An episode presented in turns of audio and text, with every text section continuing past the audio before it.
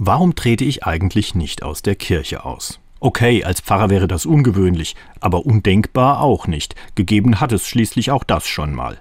Und ich, was hält mich noch?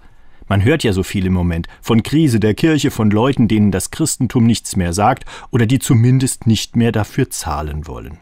Für diesen auf Grund gelaufenen Luxusleiner Kirche, der auf der Sandbank festsitzt und nicht mehr vorankommt. Klar, da hilft nur noch Ballast abwerfen, den Kahn leichter machen und wieder seetüchtig kriegen. Aber spätestens da kommen mir die Tränen. Die selbstverständliche Unterstützung für Menschen in allen möglichen Lebenslagen ohne großes Tamtam. -Tam. Dazu die vielen Menschen, die manchmal bis zur Selbstausbeutung Gutes tun. Schließlich ist das der selbstgesteckte Auftrag des Christentums, Kirche für andere sein. Aber der eigentliche Grund, immer noch dazuzugehören, das hat mit der Botschaft zu tun, der ich viel zutraue. Was Jesus gesagt und gelebt hat, tut dieser Welt gut. Besser als vieles andere, was gerade hip ist. Eine Botschaft, für die ich mein Leben geben würde. So wie mit dem Kreuz ganz am Anfang. Da hat auch einer alles riskiert für eine Welt im Sinn Gottes.